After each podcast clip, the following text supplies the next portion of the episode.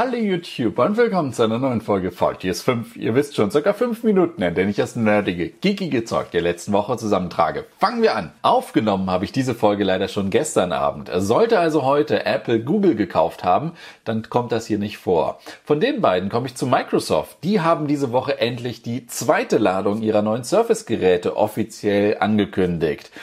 Äh, natürlich endlich ein Surface Book 3, äh, wieder in 13,5 und 15 Zoll, richtig schön aufgepimpt, mehr Akkulaufzeit und vor allem bei den Grafikkarten hat sich was getan.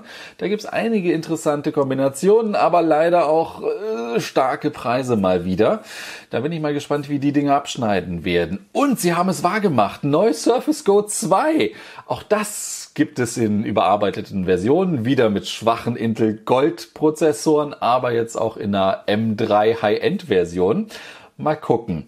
Ähm, es wurde aber auch nicht größer, aber die, der Rahmen wurde dünner. Das Display ist jetzt 10,5 Zoll groß und sieht nicht mehr so antiquiert aus und hat den Vorteil, die alten Tastaturen von den ersten Go's, ähm, die vor zwei Jahren, die passen jetzt immer noch auf die Dinger. Das war aber noch nicht alles. Es gibt ein neues Surface Hub 2 und auch direkt zweimal was auf die Ohren. Die äh, Surface-Kopfhörer, Buds, Surface Buds, also diese kreisrunden Dinger wurden vorgestellt und die äh, Over-Ear-Dinger bekamen ein Update. Da glaube ich nur neue, längere Akkulaufzeit.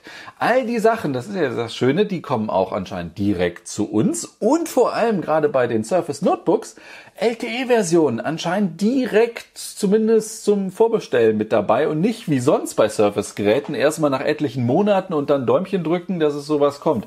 Freut mich sehr. Also ich meine, nach den ganzen Apple-Sachen, was für eine hervorragende Überleitung, denn auch Apple, da war uns noch ein Update schuldig, das ist diese Woche auch vorgestellt worden. Die 13 Zoll MacBook Pros wurden ein bisschen zweigeteilt. Die mit zwei Thunderbolt-Anschlüssen behalten die alten oder 8er CPU-Prozessoren, bekommen aber auch die neuen Tastaturen und die vier Anschlussdinger bekommen natürlich auch endlich die neuen Tastaturen und äh, die 10er Generation Prozessoren. Äh, ich bin ja der Fan von den 4er Anschlüssen, rein von der CPU-Leistung muss man sich da glaube ich gar nicht so die Gedanken machen, wenn man sich mal da die Benchmarks anguckt zwischen 8er und 10er Generation. Natürlich ist neu besser und auch da ein bisschen an den Grafikkarten, jetzt mit Iris GPU von Intel.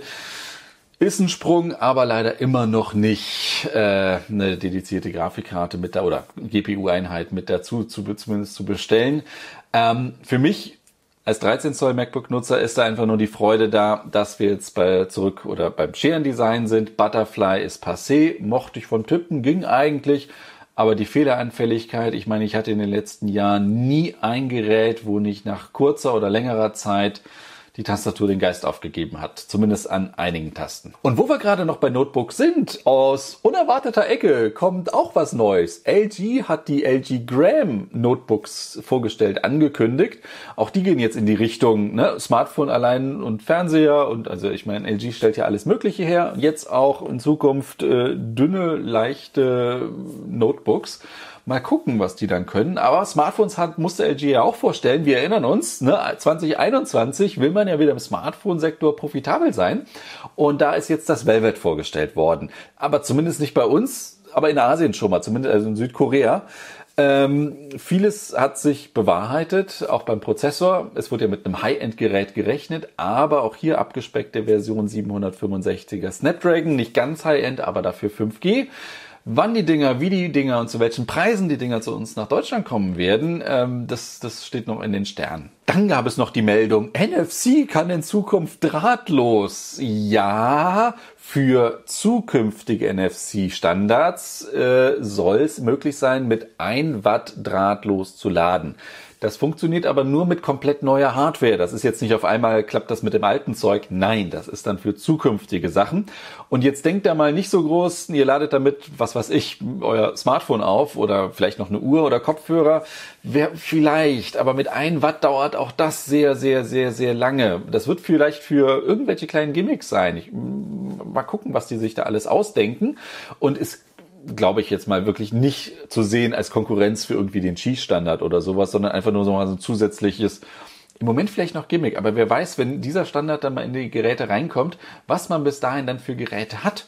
Ich wage jetzt nicht zu hoffen, dass die bestehenden Geräte dann viel, viel, viel weniger Strom verbrauchen oder sowas. So viel Zukunft. Also ich glaube, da brauchen wir noch ein paar Jährchen. Und von NFC kommt man wunderbar zu, zu Karten und bezahlen. Welcher nächste Hersteller, nachdem Apple seine eigene Apple Card ja, also Bezahlkarte rausgebracht hat und bei Google man ja auch immer äh, munkelt, da kommt was, hat jetzt bekannt gegeben, ja auch wir bringen eine Samsung Card raus. Kommen wir noch zu ganz kurzen Spiele-News. Wie zu erwarten, jetzt ist eigentlich auch die letzte große Spielemesse des Jahres abgesagt. Die Tokyo Game Show sagt, nee, planen aber irgendwas online. Und Google Stadia Controller, äh, Controller Besitzer, die am Rechner zocken, äh, können sich freuen. Seit dieser Woche ist es anscheinend endlich möglich, die Dinge auch drahtlos, muss man sich mal vorstellen, Drahtlos kann man damit jetzt auch am Rechner zocken. Und jetzt kommen wir noch so zur ganz großen Unterhaltung der Woche. Bei Star Wars kam die Meldung, es soll einen neuen Film geben, es soll in Zukunft auch an einer neuen Serie gearbeitet werden. Das freut mich.